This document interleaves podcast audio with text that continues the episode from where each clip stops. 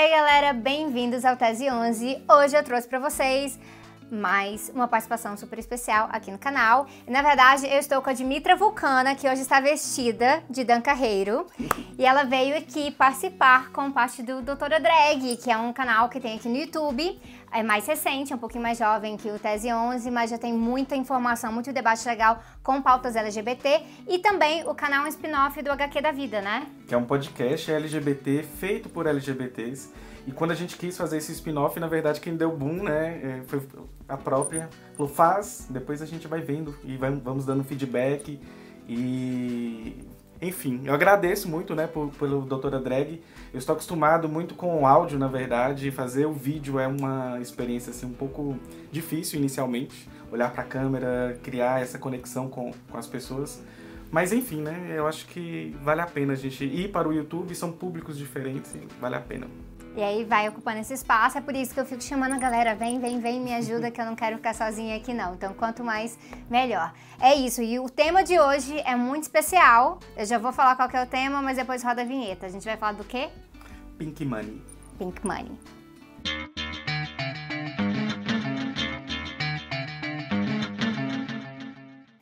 Olha pro Danilo e chama de Dimitra. É, Dimitra, então, Pink money é um termo que é em inglês, que é uma dessas dificuldades que a gente tem, porque hoje em dia tem muito neologismo, muito estrangeirismo na nossa língua, principalmente porque tem coisas que já existem lá fora e a imprensa simplesmente traz, né? Só que a gente tem que explicar o que, que é, não é só dinheiro rosa. O que, que significa dinheiro rosa? Então, né, esse é um tema muito espinhoso, porque quando a gente vai falando de Pink Money, algumas pessoas falam assim, nossa, mas vocês, vocês estão pegando empresas que estão apoiando a causa, são pessoas que estão conosco, que são assim, é, fervorosamente é, apoiam os LGBTs e vocês querem transformá-los em inimigos. Na verdade, o Pink Money está relacionado ao poder de compra, né, na verdade, da comunidade LGBT. Aí quando a gente vai falar de comunidade LGBT, a gente tem que fazer um recorte, afunilar um pouco, porque o LGBT existe um grande problema dentro da cisão.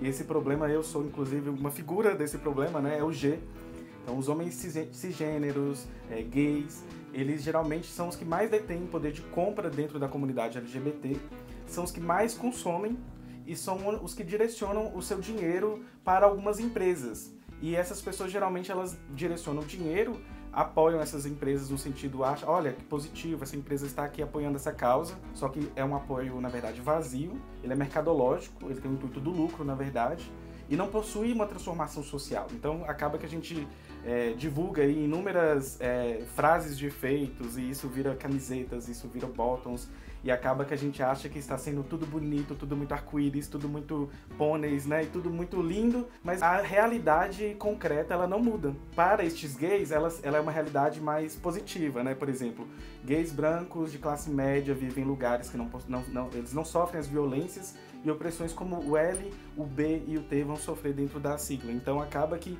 para eles está tudo bem, para eles a transformação social chegou, é o dinheiro praticamente das gays mesmo. Então ele é um ele é uma situação que mostra que as empresas estão né, fazendo mostrando que estão fazendo transformação social, mas não estão fazendo transformação social, apenas usa é, símbolos, frases de efeito, isso vira uma lógica mercadológica e é a lógica do dinheiro. É, di dinheiro é até eu adoro de falar, falar aqui, inclusive eu já falei muitas vezes que não existe muito bem essa coisa de consumo consciente quando a gente está lidando com empresas que têm muito, muito poder dentro do capitalismo. E no fundo, no fundo, elas podem até estar tá olhando para o lado do, dos LGBTs, dessa, da comunidade gay, branca, melhor Sim. integrada, né? Mas ela se importa com a pauta muito mais como consumidores, né? Vamos pegar países que têm um estado de bem-estar social já muito bem e tudo mais.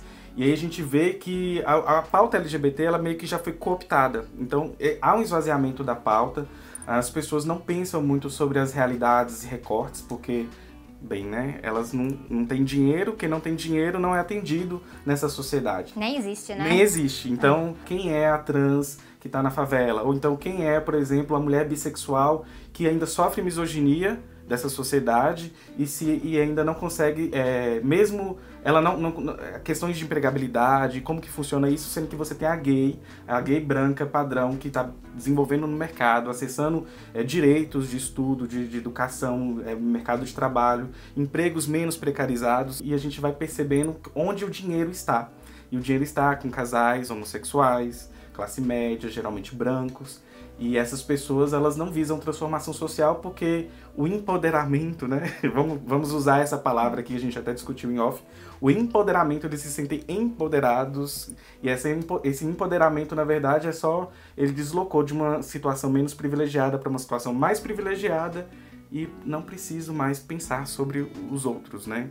E esse exercício de, de, de pensar sobre os outros, eu acho que ele deve, deve ser diário, e se não for aliado às pautas é, é LGBT como um todo, ou vai todo mundo ou não vai, né? que inclusive é uma reclamação que existe muito dentro da comunidade, né? Que várias vezes os espaços são muito GGG. Sim, sim. Eu vou dar um exemplo. Pense no carnaval, por exemplo. Hum. A gente vai pensar no carnaval, pense em cidades que são é, conhecidas por receber o carnaval. E aí existem, por exemplo, as divas das gays, né? Então, é, essas divas do carnaval, se você chegar no, no, nos blocos, que no bom. trio elétrico, enfim, você vai perceber que existem, por exemplo, vários gays. Olha que lindo, LGBT friendly, os gays se amando, se beijando livremente, mas aí é uma fileira de gays. Geralmente esses gays eles são brancos, eles são fortes, inclusive. É, eles são, e são gays que reproduzem inúmeros preconceitos. Podem ser transfóbicos, misóginos, gordofóbicos, capacitistas. E você vai ver quem está servindo essas pessoas. Então você vai ver, por exemplo, em Salvador, os cordeiros. Quem são essas pessoas? Então são pessoas que estão servindo essas pessoas no, do centro, né? As gays que estão ali. E aí a gente percebe que esses gays não vai ter nenhuma trans no, no, no meio deles. Por que, que não tem?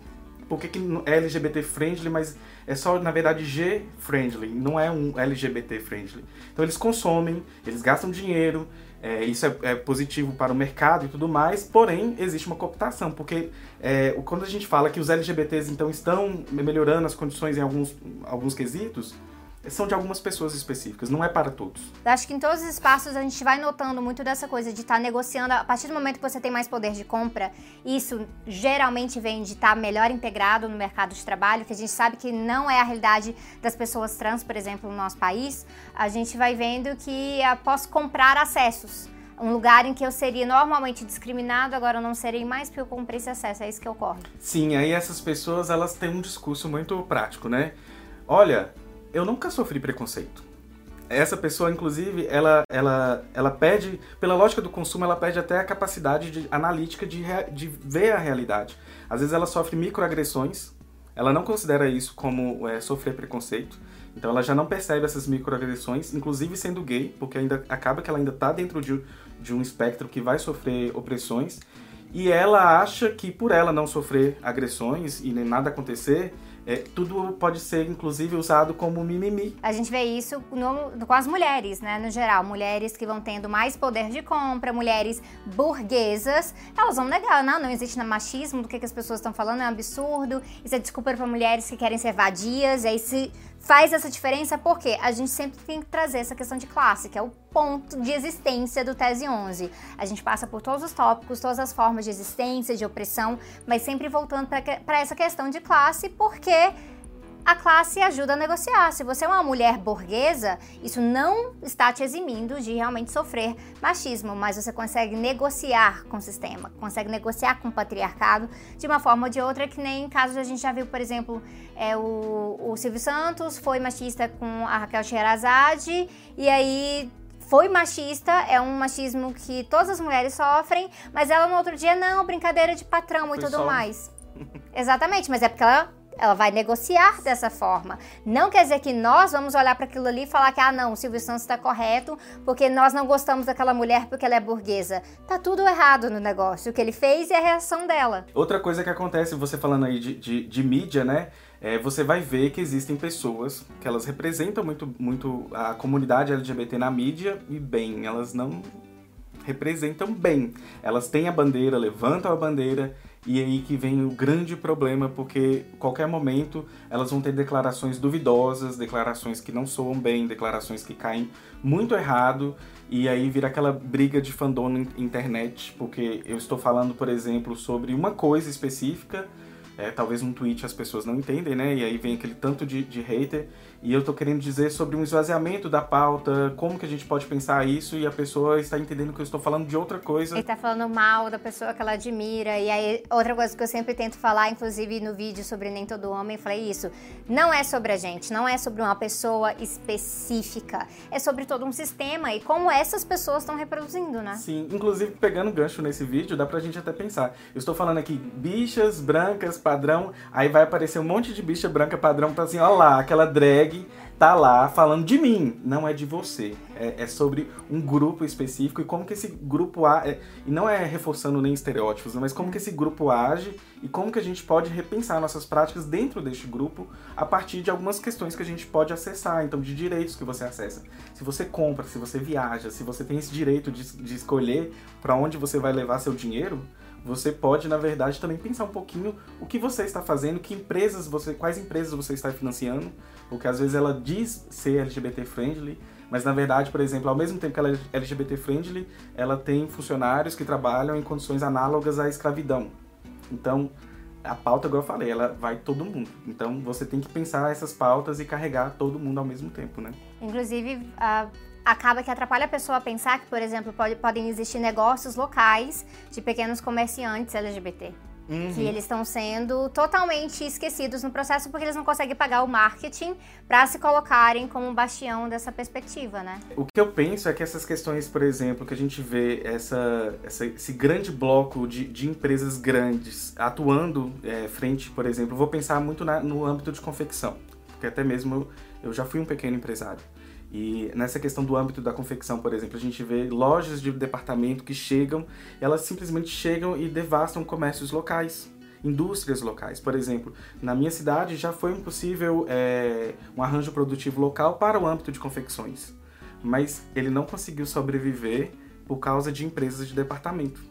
E aí chega, chegam empresas com todas as bandeiras possíveis, né, feministas, do movimento negro, e essas empresas locais, elas não sobreviveram. E aquelas pessoas que estavam ali, agora elas foram uh, proletarianizadas, que a gente fala. Elas viraram trabalhadoras para as grandes empresas de forma muito mais explorada. Com horários bem é, assim, né, complicados, inclusive precarizados, na verdade. Então, assim, até o próprio trabalhador ele é colocado numa situação difícil. Então, a pauta ela não carrega bem aquela bandeira. Ou então essa bandeira LGBT é linda, mas ela também tem outras coisas que ela não carrega junto. Então eu acho que, que nesse ponto é problemático. Por isso que a gente tem que pensar como um todo, não ficar simplesmente nesses aspectos que parecem de cara positivos. A gente tem que olhar um pouquinho o que está por trás daquilo e nos lembra o fato que, por exemplo, como no vídeo que eu fiz com a Sandra Guimarães, eu falei de vegan washing, né? Que é essa coisa de usar uma fachada vegana para acobertar as atrocidades que Israel faz em relação aos palestinos. O Estado de Israel, que eu tenho mencionado bastante, faz isso em relação a palestinos também, usando da pauta LGBT, que é o que a gente chama de pink washing. E aí, vocês vão falar sobre isso no HQ da vida, né? Sim, sim. A gente vai, vai trazer essa pauta, eu acho que ela é importante. A gente vê que a esquerda, né, colocou esse discurso muito forte. É, inclusive é estranho quando a gente tenta falar, por exemplo, algo sobre Palestina. Eu, por exemplo, eu não tenho conhecimento. O que eu tenho eu vou adquirindo pelo Tese 11. E a gente vai tentando entender como funciona a Palestina. Mas eu, há muitos anos atrás, por exemplo, eu veria Israel como, olha que legal, que país bom para ser LGBT, e esqueceria o mas. Eu só iria, entendeu? Então é interessante a gente pensar também essas, essas pautas que vão cruzando aí a pauta LGBT e não tem como andar uma pauta sozinho. Não tem como eu, enquanto gay, ir sozinho e deixar todo mundo para trás. Não tem como. E também já vou deixar que tem um texto da professora Berenice Bento, da UNB, sobre pinkwashing em Israel, como isso ocorre. E eu vou deixar aqui na descrição também. E aí eu tava pensando aqui uh, que quando a gente vai vendo essa situação, a gente vai vendo que você tem tido pautas esvaziadas, que é isso que eu chamo de identitarismo liberal lá naqueles vídeos. E a partir do momento que elas estão esvaziadas, o mercado pode ir lá e preencher aquele espacinho e, que eles quiserem. E preenche muito bem, né? Eles preenchem com muito poder. Então, isso cria um problema muito grande porque o que parece ser verídico para as pessoas sempre tem uma coisa por trás. E aí isso entra nesse, nessa questão da representatividade, né? Inclusive, a gente desafiar essa lógica, eu acho que é o maior, é, maior assim, problema que a gente tem. Porque quando a gente vem desafiando essa lógica, as pessoas acham que a gente está é, contra o movimento LGBT. É igual, por exemplo, quando vai falar de, de questões de punitivismo e LGBTs, e aí foi uma, uma situação bem assim, difícil de, de dialogar com as pessoas mesmo, porque elas acham que o pensamento é muito dicotômico, ou você é contra ou você é a favor. Você não pode fazer uma, um movimento crítico de tentar entender como esse processo ele está se dando, na verdade, sobretudo nessa questão do, do, do é, dessa cooptação liberal da pauta LGBT. E aí a gente vai pensando em representatividade. E quando a gente pensa em representatividade, a gente também pode lembrar de fandom. E aí a gente vê a toxicidade das redes, como que isso é, vai só deixando a gente mais, cada vez mais. É, é difícil pra gente poder dialogar com as pessoas, então às vezes criando um vídeo é melhor e não tentando dar muito, muito palco para essas pessoas no sentido de, de de criar esse diálogo contrário, mas isso, mas isso, mas isso, mas isso, e as pessoas não querem pensar criticamente. E quando eu vou falar, por exemplo, de pessoas, eu, por exemplo, drag, né? Hoje eu não tô de drag porque não daria tempo, né, Sabrina? Sim. Pra montar e Foi super corrido isso aqui. então, por exemplo, drag nós temos a famosa RuPaul. E aí nós temos o, o reality, que é RuPaul's Drag Race. E eu, por exemplo, tenho várias que, críticas ao, a RuPaul's Drag Race. E, por exemplo, lá no É Pau é Pedra, que você já até participou Sim. com um podcast sobre Harry Potter, eu tenho um podcast só sobre RuPaul. Mas não quer dizer que todo dia eu tô lá falando bem de RuPaul. Pelo contrário, todo dia, às vezes, eu estou falando muito mais mal da RuPaul do que bem.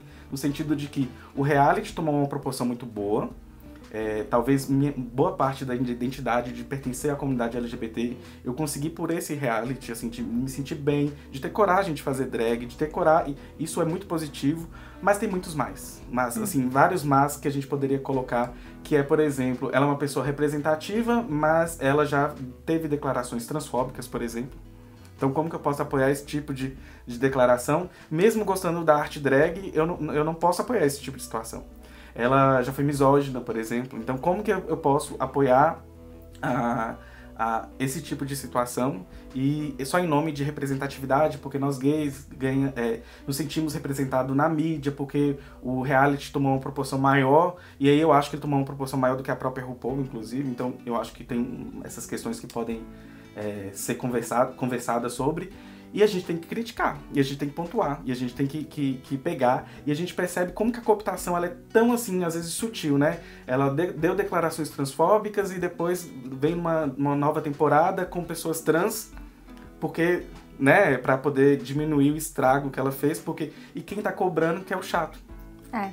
Então, o movimento LGBT que é crítico e não se deixa ser cooptado, ele sempre vai ser um movimento que pessoas falam, mas vocês estão contra o, movimento LGBT. E não é contra. Representatividade é boa, é boa, né? Mas ela tem que ser com qualidade. Então, assim, qual é o nível de qualidade dessa representatividade? Tem uma, uma, uma possibilidade de representatividade boa, mas tem muita cooptação. E quando a gente abre os olhos para cooptação, a gente começa a ver defeitos em tudo, no sentido de que a gente vê como que a gente ainda não tem essa transformação social de fato. Exatamente. E aí fica bem isso que, o, que você acabou de falar em relação à representatividade é boa, representatividade é boa, mas ela tem que ser de qualidade. É aquilo que eu falo. Representatividade simbólica, o mercado vai trazer essas pessoas. Se puder colocar uma pessoa que normalmente a sociedade discriminaria de todas as formas, mas repaginar essa pessoa, porque eles também não entregam uma pessoa de qualquer jeito, né? Uhum. Vão repaginar essa pessoa e vender como um produto no mercado, eles vão fazer isso. Então a gente tem que procurar qual é a substância que está por trás disso, representatividade substantiva ou, como a Dimitra falou, representatividade com qualidade. É isso. Sigam lá, se inscrevam no Doutora Drag, sigam o HQ da Vida, que é um podcast super legal. Ah, deixa eu fazer um vrá. Tá. De novo, de novo, de novo. Vrá.